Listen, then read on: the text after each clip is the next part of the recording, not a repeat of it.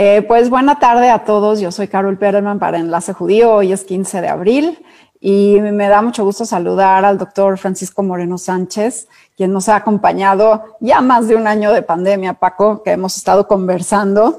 Y pues ahora que ya tenemos tantas vacunas, fíjate, ya tenemos en suelo mexicano casi 18 millones de vacunas, 17 millones 800 mil vacunas, 12.4 eh, millones de dosis aplicadas. Eh, ¿Cómo ves la nueva normalidad? ¿Cómo vamos? ¿Cómo, cómo, cómo, cómo podemos comportarnos ya los mexicanos a un año de pandemia, sabiendo cómo ya medio sabemos cuidarnos y, y pues ya teniendo esta proporción de la población vacunada? Bueno, sigue siendo una población muy pequeña como para poder decir que tenemos que cambiar la forma que, de pensar. Yo creo que esto lo único que refuerza es pues hay que cuidarse más para que el número de vacunados sea más grande y sobre todo el número de nuevas infecciones, porque ahora eh, también vamos a empezar a, ver un dato que no solamente va relacionado con la aplicación de las vacunas. Eh, como hemos visto, algunas vacunas pues, no tienen alta eficacia y a pesar de que llegas a un número alto, y creo que el mejor ejemplo es Chile, eh, pues están teniendo un, repunte. Eh, yo creo que en México tenemos que pensar que aún no estamos en una situación como para pensar que tenemos que disminuir la guardia. Eh, incluso, también por el otro lado están las nuevas variantes que sabemos que son mucho más infecciosas y que necesitamos que el cubrebocas, la distancia y todo se cumplan lo más posible. Las personas que están vacunadas solamente pueden tener una convivencia más o menos normal como había antes, con personas vacunadas, porque se ha comentado que personas vacunadas pudieran convivir con gente que tiene bajo riesgo, pero aquí la situación es que bajo riesgo es quién. Sabemos que hay gente de alto riesgo, pero también hemos visto gente que de bajo riesgo se ponen mal. Y además, si es de bajo riesgo y la contagias, entonces sigues diseminando la enfermedad. Hay que mantener la eh, pues la convivencia entre personas que están vacunadas y con grupos pequeños, esa sería la mayor libertad que yo podría decir que hay. De ahí en fuera, tenemos que seguirnos cuidando. Si vas a estar, aunque estés vacunado, con alguien que no está vacunado, tienes que usar cubrebocas porque puedes estar infectado y puedes contagiar. Entonces, todavía tenemos un número muy bajo como para poder, no tenemos los números de Israel, en donde tienen prácticamente ya 70% de la población vacunada, con, o sea, no 70% de la población vacunada con una dosis, sino ya están llegando a dos dosis, o sea, esquemas completos, con una vacuna única, o sea, con Pfizer. Entonces, aquí entran en juego en México muchas variantes. Una, es poca todavía la cantidad de personas vacunadas. Dos, tenemos muchas vacunas que se están utilizando. Eh, hay un grupo grande de personas que ha recibido una vacuna y que no ha recibido la segunda. Entonces hay que cuidarnos, hay que todavía mantener, estamos viendo, y ahorita lo comentábamos antes de entrar al aire, eh, estamos viendo un aumento en el número de nuevos casos. ¿Por qué? Pues porque venimos de Semana Santa y seguramente en una semana vamos a tener un aumento en el número de admisiones. Eso lo sabemos.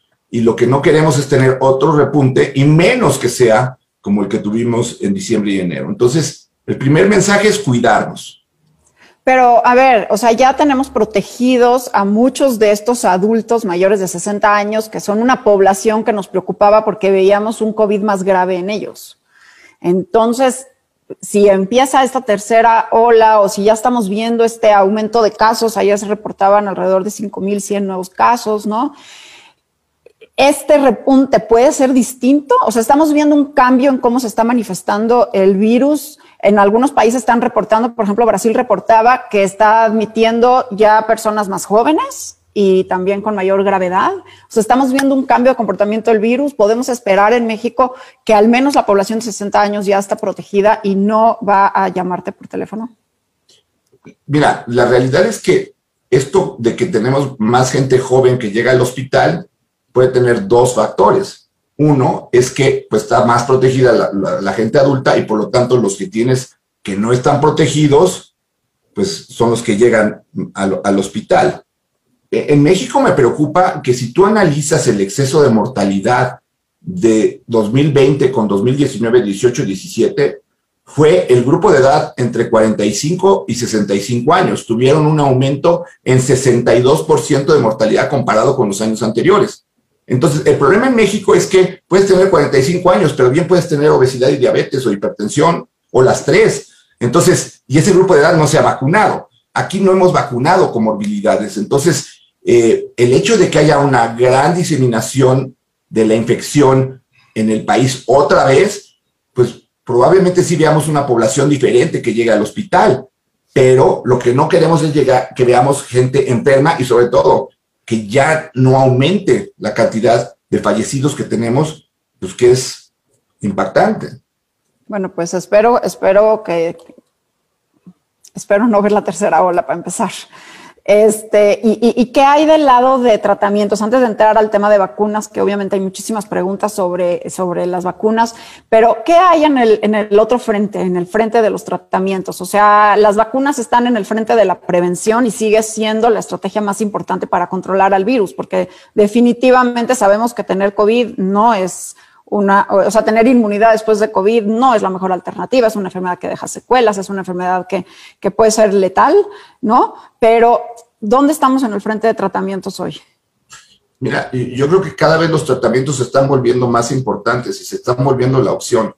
Y te comento lo siguiente porque, o sea, preocupa que a nivel mundial el número de vacunados no es muy grande. O sea, son países de primer mundo con gran poder adquisitivo, los que han logrado tener una vacunación alta. Entonces sigue habiendo mucha, o sea, si tú ves la curva mundial, parecía que venía un descenso y otra vez tenemos un ascenso, un ascenso muy importante.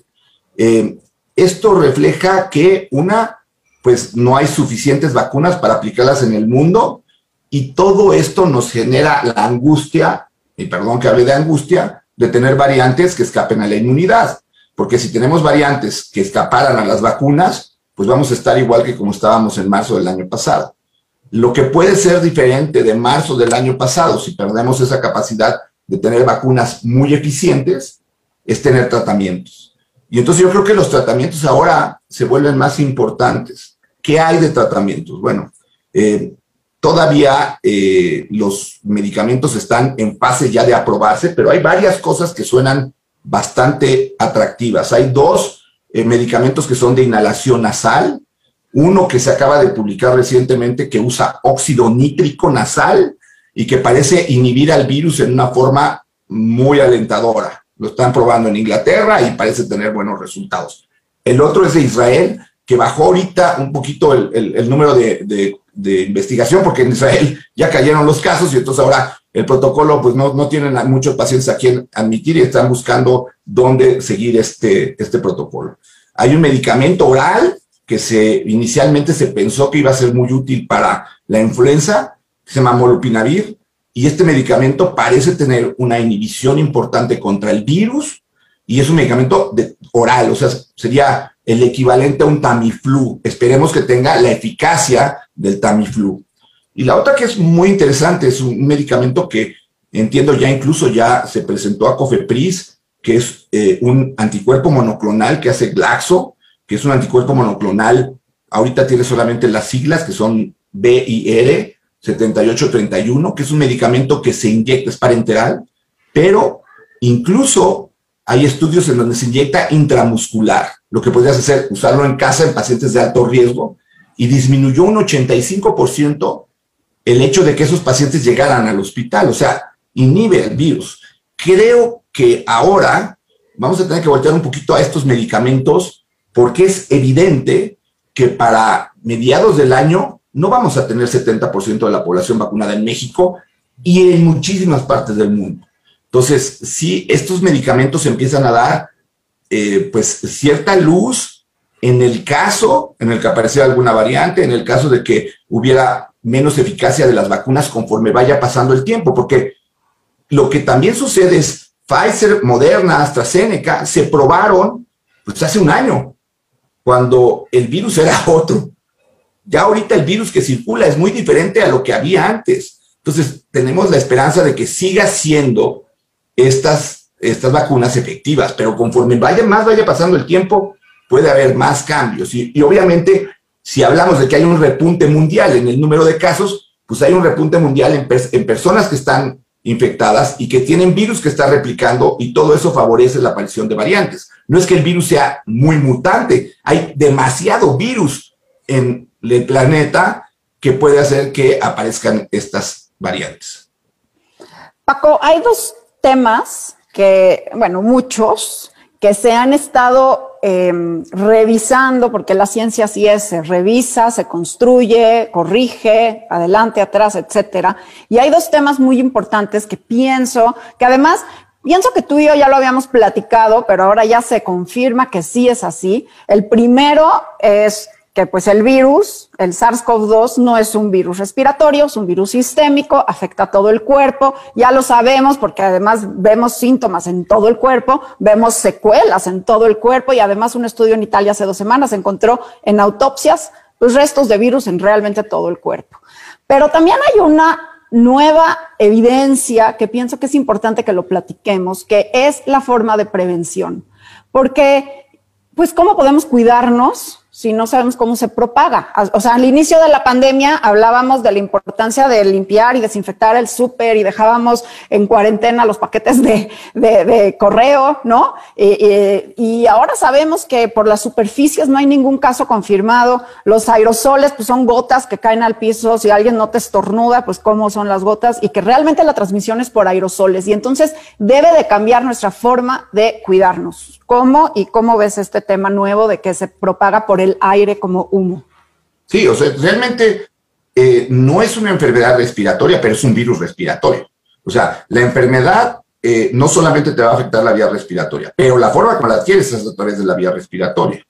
Y algo que no eh, entiende la, gente es que nuestros lagrimales están conectados a los senos paranasales y por lo tanto los ojos también son una vía de entrada del virus. Y, ahora empieza a haber un poquito de cuestionamiento si no también tenemos que volver a pensar en usar las caretas, además de usar el, cubrebocas. El cubrebocas es, ya lo hemos dicho, es fundamental. Y ahora tenemos que usar eh, doble cubrebocas y estar seguro que el cubrebocas te cubre bien el área en donde tú puedes tener espacios para que pueda entrar ahí el virus. Si no lo usas en forma adecuada o si, y es frecuente y sobre todo digo, pasa aquí en el hospital, es, eh, la gente se cansa, o sea, ahí dicen que hay, personas que dicen, que yo puedo traer el cubrebocas más de 10 minutos. Aquí, pues todos los que trabajamos tenemos que usarlo muchas horas. Y entonces, a veces, sin darte cuenta, descuidas algún área que ahora, con estas variantes, pues se vuelve muy importante. Los cubrebocas deben de ser muy bien diseñados para que tú tengas totalmente la cobertura del área por donde puede entrar. Y, está esta situación de los ojos. O sea, yo creo que no se le ha dado tanta importancia o no se ha hablado tanto de esto, pero las mucosas de, los ojos pueden ser una vía de transmisión. Entonces, por eso sigue siendo importante la distancia y por eso sigue siendo importante que tratemos de evitar estar en lugares donde haya mucha gente. Es un virus totalmente respiratorio con una alta contagiosidad por contacto con personas que lo eliminan. Sí, o sea, en espacios interiores debemos de traer el cubrebocas puesto bien, bien sellado. Eh, y realmente sí sabemos que la ventilación ayuda. O sea, que ahora que ya estamos en mejores climas y en primaveras, abramos las ventanas y estemos en el exterior. Definitivamente pienso entonces que ya no hay que enfocarnos tanto en lo que hacíamos antes.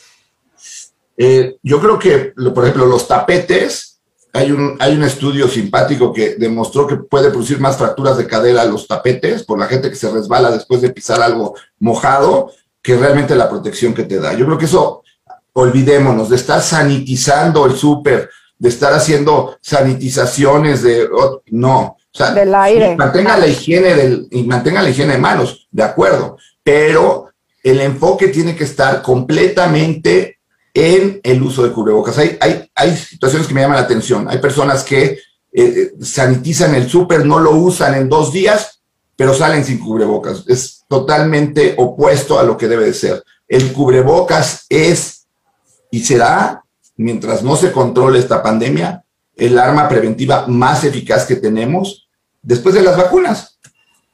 Bueno, pues entremos a las vacunas. Entonces, hablemos de las vacunas y cómo ves la situación de Johnson Johnson y AstraZeneca y cómo ves, porque sabemos que COVID-19 también da trombos. ¿Se parecen esos efectos de coágulo a los que dan la vacuna? Mira, aquí la cosa y la situación que hay que ver es que toda respuesta inflamatoria, toda inflamación se asocia a un trastorno de coagulación. Evidentemente, si la inflamación es pequeña, pues ese trastorno va a ser pequeño. Eh, ¿Por qué? Porque la inflamación activa la cadena de coagulación. O sea, se activa la cadena de coagulación cuando hay inflamación. Aquí la pregunta es, ¿esto es porque el virus de, de, la COVID produce trombos?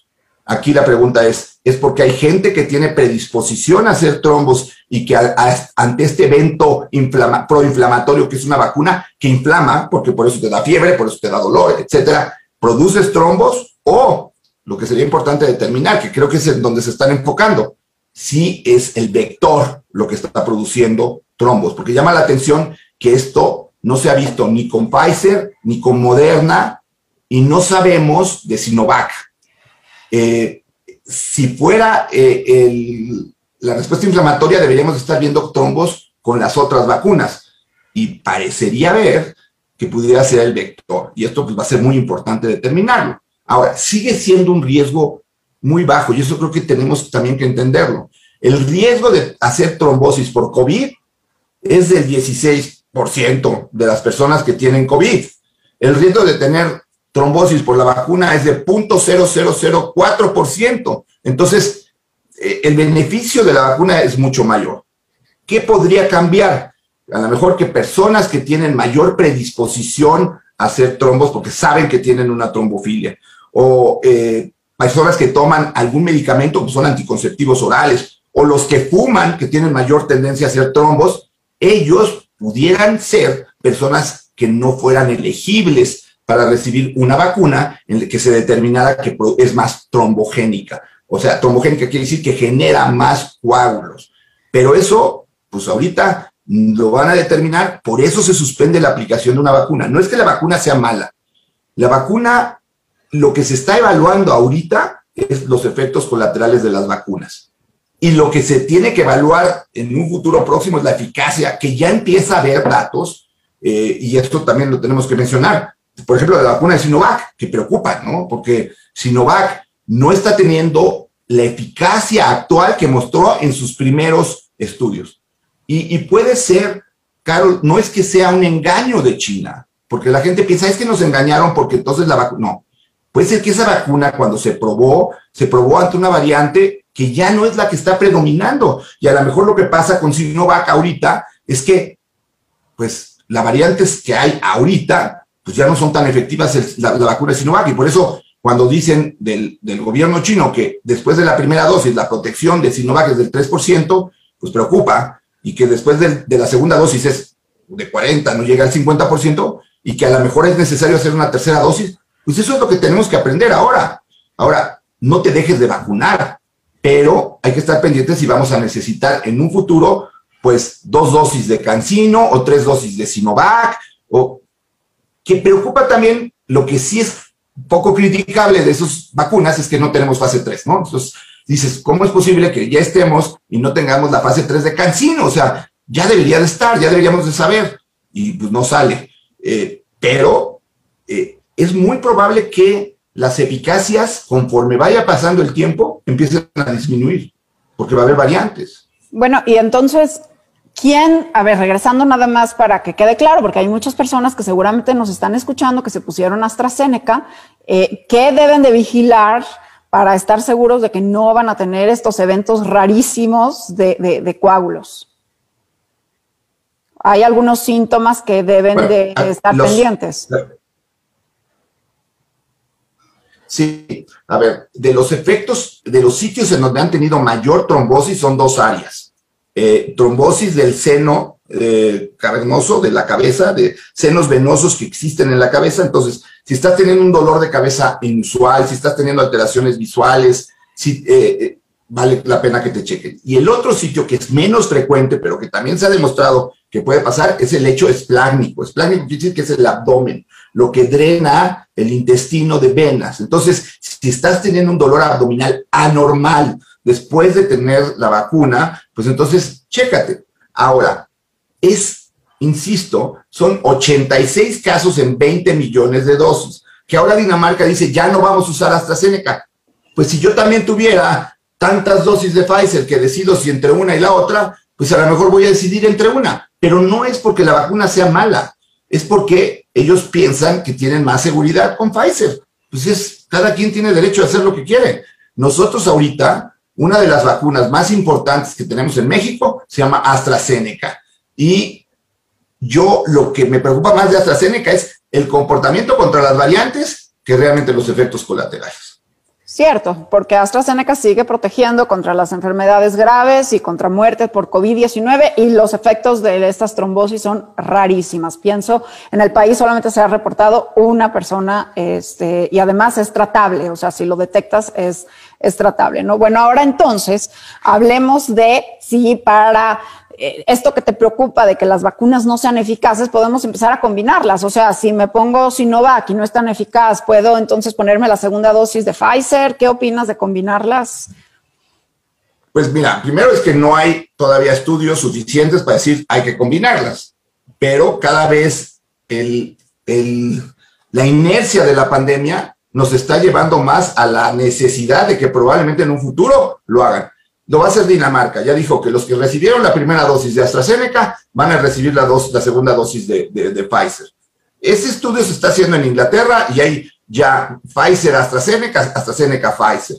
Eh, ¿Qué va a pasar con Sinovac? ¿Qué va a pasar con otras como Cancino? Yo creo que no tenemos ahorita que correr a ponernos una vacuna diferente porque no hay estudios.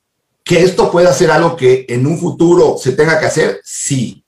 Ahora, ojalá y entendamos que no se trata de tener 120, 28 millones de dosis de vacunas en México. Vamos a necesitar tener muchísimas más. ¿Por qué? Pues porque va a haber segundas dosis y terceras. ¿Cuánto va a durar la inmunidad? Pues la inmunidad depende de dos cosas. Uno, de qué tantos tengas elevados tus anticuerpos durante cuánto tiempo, pero también depende de las variables, porque puedes tener anticuerpos muy elevados y si tienes una variable que escapa a esos anticuerpos, puedes tener mil de anticuerpos y de todas maneras te vas a enfermar de COVID por la nueva variante. ¿Qué tanto van a ayudar esos anticuerpos a que la nueva variante no sea tan agresiva? No lo sabemos. Entonces, ¿cuándo nos vamos a tener que volver a vacunar? No lo sabemos, pero seguramente va a ser en un tiempo. Mientras más se lograra controlar la enfermedad rápido, más la posibilidad de que requiriéramos un, un refuerzo más largo. Pero está difícil. Pues comencemos por las preguntas. ¿Cómo ves? Nada más una última, una última. ¿Estás viendo reinfecciones? Estoy viendo reinfecciones, sí, y estoy viendo un aumento en el número de casos ahorita de Semana Santa. Sí hay más casos ahorita, más nuevos casos, y seguramente la semana que entra habrá más nuevos ingresos al hospital, y esto se está dando. Entonces, yo creo que el mensaje más importante del día de hoy es ni modo, síganse cuidando y cuidándose mucho. ¿Y cómo? Usando cubrebocas, evitando ir a lugares donde estén cerrados. Si estás vacunado, convive con gente vacunada, no con otros. Y vacunado completo. O sea, cuando dices vacunado te refieres al esquema completo, no una vacuna. Yo te diría con estas características, dos semanas después de haber recibido la segunda dosis de la vacuna. No antes. Paco, ¿y hay que hacerse prueba de anticuerpo para ver si la vacuna funcionó o no funcionó? ¿O qué opinas? Yo, yo, yo creo que eso lo vuelve mucho más complicado. Una, porque no, no hay ese tipo de estudios en todos lugares. Segundo, eh, hay, lo, lo, tengo que decir, hay, hay, plataformas que miden otras cosas que no son eso y entonces el paciente nada más se estresa.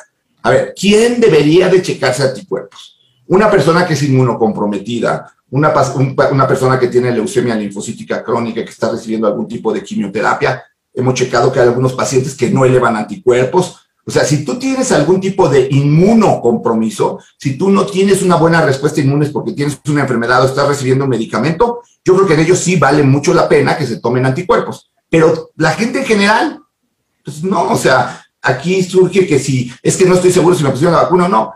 A ver, tranquilo, este, ¿tuviste reacción? Sí. ¿Me dolió el brazo? Sí. Entonces sí tuviste la vacuna, tranquilo. Ok, bueno, y además tú y yo ya hemos platicado por ahí de julio, junio, por esas épocas, más bien julio, platicábamos de que no nada más los anticuerpos protegen contra COVID-19. La mayor protección contra COVID-19 la dan las células T y esas no las podemos medir en laboratorio. Entonces, correr a hacerse pruebas de anticuerpo tampoco es así como, ok. Totalmente de acuerdo. Preguntas. Em, Buenas tardes. Para los docentes que estamos por ser vacunados, ¿qué recomiendo para regresar a la universidad? Soy maestra de universidad. O sea, supongo que protocolos en clase o no sé si se refiere a la vacuna. Bueno, o sea, evidentemente eh, lo, ideal eh, para abrir eh, el sistema educativo es que la mayor parte de los docentes estén vacunados y que estén vacunados en forma completa. Eh, entonces, primero, pues que te vacunen. Segundo, eh, que, que, sepas que la mayor parte del, del, grupo educativo está recibiendo la vacuna. Y pues de esa forma, vamos, es, es, evidente que tenemos que empezar a pensar, como decíamos la otra vez, que tenemos que coexistir con el virus, porque pues el virus no va a desaparecer, o sea, tenemos que aprender a vivir con él. Ahora, una cosa es aprender a vivir con él y otra es descuidarnos y, y infectarnos. Yo creo que hemos aprendido, lo que hemos aprendido del virus de cómo se transmite, como decías, de cómo nos cuidamos, pues eso es importante para ponerlo en práctica ahorita que tenemos, pues que ya empezar a hacer las cosas diferentes. Ahora, qué bueno que se abra el sistema educativo con todos los maestros vacunados, eso es lo ideal. Claro, eso, eso va a ayudar. Y ahora que hablabas de protección y todo, estoy pensando, por ejemplo, el virus del HIV es un virus que todavía no tenemos una vacuna, pero sabemos cómo prevenirlo porque sabemos cuál es el medio de contagio. Creo que por eso sí es bien importante que nos quede claro que el medio de contagio es aéreo y por si entendemos eso, entonces vamos a poder protegernos mejor. Eh, ok, buenas tardes. Yo estoy en recuperación de COVID y nos van a poner la segunda dosis de vacuna. ¿Se me la puedo poner? Mira, sí se puede poner, lo ideal es que sean dos semanas después de recuperarse del COVID, pero la situación aquí es que pues las vacunas no están como para que vas a un lugar y te la pongan, si tienes la cita, póntela y no vas a tener mayor problema. Eh, en sí el COVID no va a hacer que la vacuna tenga menor efecto, al contrario, lo que puedes tener es un poquito más de reacción al ponerte la vacuna, que insisto, el tener reacción contra la vacuna no es malo, es bueno, estás estimulando tu sistema inmune. Eh, hay que, hay que quitarnos el miedo a las vacunas. Eh, todos esperábamos, si hubiéramos regresado un año y ahorita estuviéramos platicando, 15 de abril del 2020, y estábamos diciendo, ojalá llegue una vacuna. Oye, no han llegado una, han llegado 10 y probablemente tengamos 15 para los próximos meses. Pues es maravilloso, entonces hagámoslo. 100%. Eh, acá es otra pregunta importante. ¿Cuándo se manifiestan los trombos? Si es que se si, si, si, se aparecieran, ¿es de forma inmediata después de ponerse Johnson Johnson o AstraZeneca o puede ser tiempo después? La mayor parte de los casos son dos semanas después de haberse aplicado la, la, la vacuna. Entonces, lo que se está estudiando son dos semanas después de la aplicación de la vacuna. Ok. Eh, Paco, ¿qué opinas de CureVac? Estoy en el protocolo. CureVac creo que es una maravillosa vacuna, es una vacuna de RNA, es una vacuna que no solamente hace CureVac, sino está respaldada por Bayer, eh, una compañía alemana, y es una vacuna que a diferencia de Pfizer y de Moderna, no requiere la cadena de congelación que requiere eh, Pfizer, que es menos 70 y menos 20 Moderna. Esta es una vacuna que puede estar en temperatura de refrigeración menos 2 grados centígrados durante seis meses. Entonces, creo que es una vacuna estupenda eh, hay diferentes protocolos, pero hay uno que incluso es 3 a 1, o sea, tienes tres chances de recibir la vacuna por uno que sea placebo.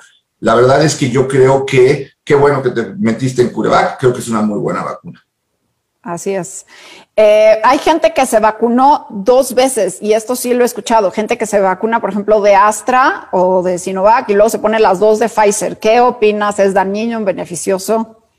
Pues es que, a ver, estamos hablando de que alguna vacuna produce trombos. Y si ahora vas a mezclar vacunas, pues no sabemos cuáles son los efectos colaterales. Creo que hasta que no haya una eh, verdadera evidencia que tienes que hacer esto, o sea, a lo mejor sí, a lo mejor los que se pusieron Sinovac en tres meses van a decir, se tienen que poner un refuerzo de X. Bueno, Entonces ya hay la evidencia que lo demuestra. Ahorita lo único que sabemos es que Sinovac no es tan eficaz como parecía ser. Entonces, si recibiste Sinovac, tranquilo, pero hay que estar pendientes de qué se va a hablar de Sinovac. Tenemos el ejemplo de Chile. Yo creo que Chile va a marcar mucho lo que va a ser eh, este, el uso de un refuerzo. ¿Qué van a hacer los chilenos? Porque ellos tienen 90% de su población vacunada con Sinovac. Ellos van a tener que decidir qué hacer. Veamos qué hacen ellos y decidimos. Me preocupa un poco más Cancino porque pues somos los, prácticamente los pioneros, pero bueno, ya veremos qué es lo que se va a hacer y ya urge que Cancino saque su fase 3. Urge. Eh, a ver, ¿con la, ¿con la vacuna se regresa a la vida normal o seguir usando cubrebocas? Creo que ya lo, dijimos, pero además, ¿qué crees? Israel ya va a dejar de hacer em, eh, obligatorio el uso de cubrebocas, creo que la semana próxima este, en, la calle, o sea, ya con esta, con esta cobertura. Entonces, ¿qué le contestas a esta persona? Yo le contestaría que por el momento no, que lo que ha pasado en esos países no es solamente que una persona se ha vacunado y entonces esa persona puede hacer vida normal, sino que has logrado llegar a esa cantidad de personas vacunadas en donde la transmisión del virus está abolida. Entonces, no solamente estás dejando de usar el cubrebocas porque estás vacunado, más bien estás dejando de usar el cubrebocas porque ya no tienes virus circulando, porque la inmunidad que estás teniendo en ese, en ese lugar es muy alta.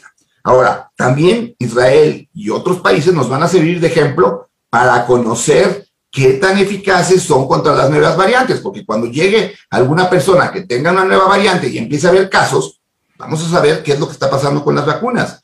Esos ejemplos son los que van a decir, ah, lo que hay que hacer en mayo es esto. Pero, pues ya lo hemos comentado, Carol, esta es la enfermedad de, de Benedetti. Cuando teníamos todas las respuestas, nos cambian todas las preguntas.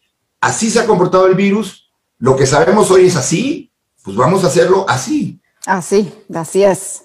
Eh, por eso es importante vernos de vez en cuando para update, ¿no? Eh, ¿Cómo debe ser la convivencia de los niños que no están vacunados con otros miembros de la familia que sí están vacunados? Mira, la gran ventaja de, esto es que los niños eh, transmiten la infección, tienen cargas virales bajas, ahora hay que verlo también si esto se sigue comportando de la misma forma, pero el grave problema de los niños era la convivencia con personas de alto riesgo.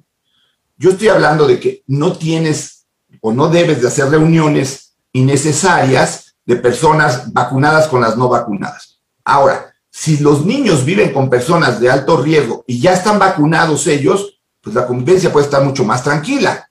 Pero entendamos que los niños todavía se pueden infectar y pueden contagiar. Entonces, tenemos que tener mucha gente vacunada para que podamos decir, ah, ya puedes convivir normalmente con los niños. Eh, otra pregunta. ¿Se puede tomar anticoagulante después de aplicación de la vacuna para evitar los trombos? A ver, el uso de anticoagulantes no es como que me tomo una aspirina y ya. El problema de tomar un anticoagulante es que sales de la vacuna, te caes, te pegas y desafortunadamente haces una hemorragia cerebral y no te vas a morir de la vacuna, te vas a morir del anticoagulante que tomaste. El riesgo de tener trombosis por estas vacunas es mínimo. Si la gente tiene que tomar anticoagulantes es probablemente porque la tenía que tomar desde antes de la vacuna. Entonces, no usen anticoagulantes si no tienen la indicación médica de tomar un anticoagulante. Lo mismo que hemos dicho, no automedicarse. No automedicarse. A ver, y acá hay un tema interesante. Me vacunaron con AstraZeneca y al día siguiente tuve un dolor punzante en la pierna y se me hizo un moretón de dos centímetros aproximadamente. Ya pasaron 12 días. La pregunta es, ¿puedo ponerme la segunda dosis o es peligroso? A ver, tienes 12 días, no te vas a poner la segunda dosis ahorita. ¿qué le aconsejaría a esa persona si realmente piensa que pudo haber sido un efecto de la vacuna? Que se haga una biometría hemática y que se haga un dímero D. Y si esas pruebas muestran que tiene baja de plaquetas, porque eso también se ha visto con las vacunas, y tiene aumento de dímero D, puedes pensar que sí. Pero a lo mejor esa persona no se acuerda que el día siguiente al que se puso la vacuna se levantó, se pegó con el filo de la cama y el moretón que trae, el dolor que trae en la pierna es un trauma porque todo le estamos buscando si tiene relación a eso. Es muy probable que si no se hubiera puesto esa vacuna, diría, ay, ¿dónde me fui a pegar? Porque a todos nos pegamos y no nos damos cuenta. Ok. Eh, si no estamos vacunados todavía, podemos mandar a nuestros hijos a escuelas presenciales o a los pequeños núcleos que se han formado de, alumnos que se ven en, casas o no. Eso sigue teniendo un riesgo, sigue teniendo un riesgo mientras la cantidad de contagios sea alta. Yo creo que ahorita, después de lo que estamos viviendo de Semana Santa, que no fueron ir a pequeños grupos, que fue miles de gente en las playas, miles de gente en los hoteles, etcétera, pues vamos a ver cómo se comportan estas dos, tres semanas, porque creo que dependiendo de esas dos, tres semanas, si tenemos un repunte importante, pues estamos otra vez de regreso a como hemos estado, porque no hemos logrado en México tener una disminución de casos constante. Eh, eh, baja, sube, baja, sube, y luego, pues estos eh, subidas como la que tuvimos a fin de año. yo espero, como tú dices, Carol, que el hecho de que sea primavera y que no haya hecho frío, que los espacios hayan sido más abiertos, que hubiera mejor ventilación, haga que este repunte no sea tan importante como el de diciembre, que además debe de haber mucho más inmunidad en la población, pero no sabemos cómo va a ser y ya estamos teniendo casos nuevos, entonces hay que tener paciencia.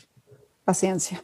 Eh, estamos cansados, Paco, pero el virus no se cansa, pero no estamos ya cansados, es la verdad.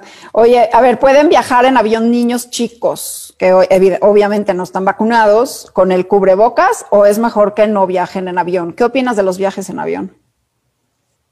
Pues es que el viaje en avión no es solamente el avión, o sea, la gente no, se pone, eh, eh, no toma en cuenta el, llegada al aeropuerto, a veces hay mucha gente en el aeropuerto, a veces se hacen filas para entrar ya sea a, la cuestión de la revisión, eh, de, que, se hace preabordaje. Eh, es, decir, no es solamente el avión, es todo lo que va alrededor. Ahora, cubrebocas de dos años para arriba, todos. Hay ya estudios en bebés de seis meses con cubrebocas y no tienen ningún problema. Vamos, ya se aprobó en dos años y para arriba. Si vas a llevar a tus hijos, tienes que enseñarles que ellos pueden ser partícipes del control de la pandemia, ¿cómo? Usando cubrebocas. Diles que ellos pueden ayudar. Eso es una forma de estimularlos para que usen bien el cubrebocas.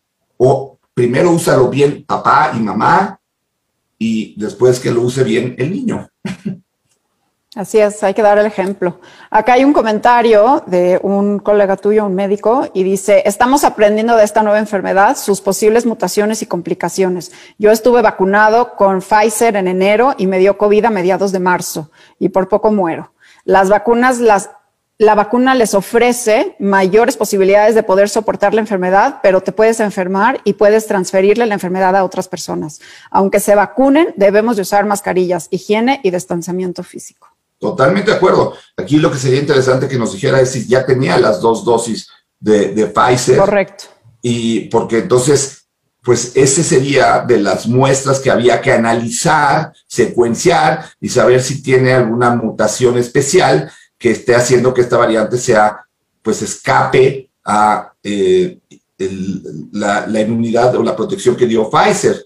Eh, que, lo, que lo estamos viendo con el presidente Fernández en Argentina, que con la, el sistema completo de Sputnik sí tuvo COVID-19, pero lo que hace la vacuna es pues asegurar que no se compliquen los casos, ¿no? Y esa es la idea. No, no estamos eliminando la enfermedad, estamos eliminando la gravedad. Em, eh, aquí preguntando dónde está publicado el estudio de uso de cubrebocas en niños de dos años ya está, si quieren lo, veo, pero es en una revista pediátrica y bueno, pues está ya eh, como una recomendación del CDC, o sea, no es algo... Eh, algo El cubrebocas no te va a asfixiar, eso, eh, quítense de la idea, no es una bolsa de plástico que te vas a poner, el cubrebocas no te va a asfixiar. sí, a lo mejor te agitas un poquito más, sí, pero bueno, pues no estamos como para ganar el maratón este año. Bueno, incluso hay estudios en niños de seis meses, ¿eh? Con cubrebocas y no les baja la oxigenación para nada. Bueno, a ver, ahora hay otra pregunta. ¿Qué opinas del fenofibrato como preventivo? Yo sigo pensando que no hay nada que sea preventivo superior al cubrebocas. ¿Por qué tenemos que seguir pensando que tenemos que echarnos un chocho para prevenir lo que podemos hacer si nos ponemos un cubrebocas? y si usamos este, ivermectina preventiva, y si usamos, ¿por qué no usas un cubrebocas? No hay nada oral mágico que lo prevenga. Además, 80% de las personas no van a requerir ayuda médica para sobrevivir COVID-19, ¿cierto? Así es, y no... Paco, te me estás perdiendo, no sé si soy yo o eres tú. ¿Me escuchas? Bueno, ya te escucho perfecto. Yo te escucho. Ya, ya estamos Yo te escucho bien. A ver, ¿qué opinas de mujeres embarazadas? Si alguien se quiere embarazar, ¿es mejor que se vacune antes? Yo, les diría que hasta se vacunen en el embarazo. Dos razones. Van a nacer sus bebés y protegidos con anticuerpos de la vacuna por un periodo de tiempo. Eh, ya se vio que en el cordón umbilical se pueden detectar anticuerpos de la vacuna esos anticuerpos pasan al bebé y es como si el bebé se hubiera vacunado. Evidentemente no le van a durar los anticuerpos el tiempo que le van a durar a la mamá, pero lo estás protegiendo para una etapa de susceptibilidad que son recién nacidos. Entonces, igual que como se pone la vacuna en la influenza en el embarazo, pónganse la vacuna en el embarazo. Ok, y este, ¿qué recomiendas para las secuelas. Y aquí hay una específica de como problemas de estómago e intestino, pero me imagino también, creo que hay muchas personas eh, eh, recuperadas de COVID-19, algunas con secuelas. ¿Qué puedes decir de esa parte? Cada vez vemos más el, síndrome de COVID prolongado o el síndrome post-COVID, como le quieran llamar.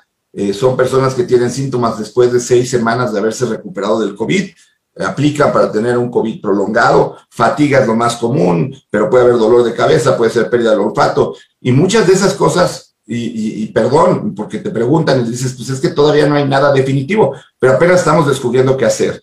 Si tienes muchos problemas intestinales, lo primero que yo checaría es que no tengas un síndrome de intestino irritable por la ansiedad, por todo lo que estamos viviendo, que a lo mejor se exacerbó con, el, con, el, eh, con la COVID. Si hay afección gastrointestinal COVID, tiene como otros órganos receptores eh, de la enzima convertasa que pueden hacer que se infecte el intestino, pero una secuela grave de ahí, pues se me haría eh, un poquito complicada. Checa que no sea un síndrome de intestino irritable, platícale con tu médico y a lo mejor lo que necesitas es algo de dieta, comer este, menores cantidades, va más veces al día, etcétera. Y acabamos con un comentario. Los restaurantes están repletos. ¿Qué opinas de ello? Pues mira, yo lo que les recomiendo a la gente, entiendo que están hartos, pero pues traten de buscar lugares en donde tengan una terraza y esté abierto. Eh, lo que tú decías ahorita, la gran ventaja de estar con un clima agradable ahorita es que puedes tener todo abierto y eso, eso es la razón por la que en invierno es tan contagiosa esta enfermedad, porque como hace frío, cierras todo, todos están pegaditos porque hace frío y eso contagia. Entonces, pues sí, este, si van a ir a un restaurante, este, estén vacunados. Oye, Paco, fíjate que eh, estaba platicando con un, con un investigador, un especialista en aerosoles, y me contaba la importancia bueno, así como tú decías, usen oxímetro como para tener una idea de cómo está progresando la COVID. E, él dice, comprémonos este aparato muy sencillo y no es tan caro, que es un medidor de dióxido de carbono, como para monitorear cuánto aire exhalado de otras personas estamos inhalando, porque como sabemos que es un virus que se propaga por el aire, entonces, pues no está mal saber qué tanto del aire que estamos respirando ya alguien más lo respiró. ¿Qué opinas? Pues digo, no es una mala idea. Lo que pasa es que, por ejemplo, en los restaurantes va a estar difícil que el mesero llegue y te diga, oiga, sálgase porque están los niveles de dióxido de carbono altos. O sea, eh, a lo mejor para la oficina si estás regresando y tienes este, más personal, pero eh, yo, yo creo que esas cuestiones ayudan, pero ayuda mucho más estar consciente de que esto es totalmente respiratorio y que tienes que tener tu cubrebocas si estás en un espacio cerrado. Pues ya nos pasamos de los 40 minutos que nos gustan. Entonces me gustaría nada más cerrar con una pregunta así como de, de, bola de cristal, porque has sido bastante atinado con tus predicciones.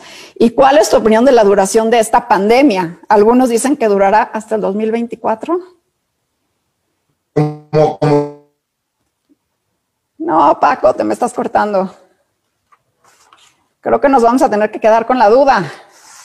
A ver, imaginemos que si en un momento dado sí aparecen variantes ya tienes toda la plataforma para modificar la estructura del RNA y tener una, una dosis extra de una vacuna. Entonces, creo que no, creo que este, no va a durar hasta el 2024. Yo creo que este año vamos a tener que seguir usando cubrebocas, vamos a tener que seguir evitando lugares conglomerados y conforme vayamos pasar, yo creo que lo que nos ha enseñado el virus es que hay que vivir el día de hoy y no pensar demasiado en, en el futuro. Pues a vivir el día de hoy, día por día.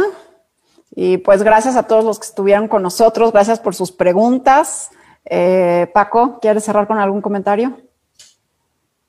Pues estamos cansados, o sea, la verdad es que eh, hoy es uno de esos días que, se siente más fuerte el cansancio, pero em, no podemos parar, hay que, seguir y hay que cuidarnos y, yo creo que hay que confiar en que eh, pronto, de alguna manera, vamos a estar saliendo de esto. Yo estoy seguro que sí. No busquemos tiempos determinados porque eso nos frustraría. Si nos hubieran dicho hace un año que en abril todavía estaríamos así, hubiéramos estado alarmadísimos. Pues nos los han dado de poquito a poquito. Así es que ya lo que ya vivimos ya pasó, eso sí, de eso estoy seguro. Nos falta menos, nos falta menos. Bueno, pero no hagas así. Hemos aprendido mucho en el camino y gracias a eso seguimos aquí. Bueno, gracias, Carol. Cuídate. Gracias, Paco. Saludos a todos y, y gracias.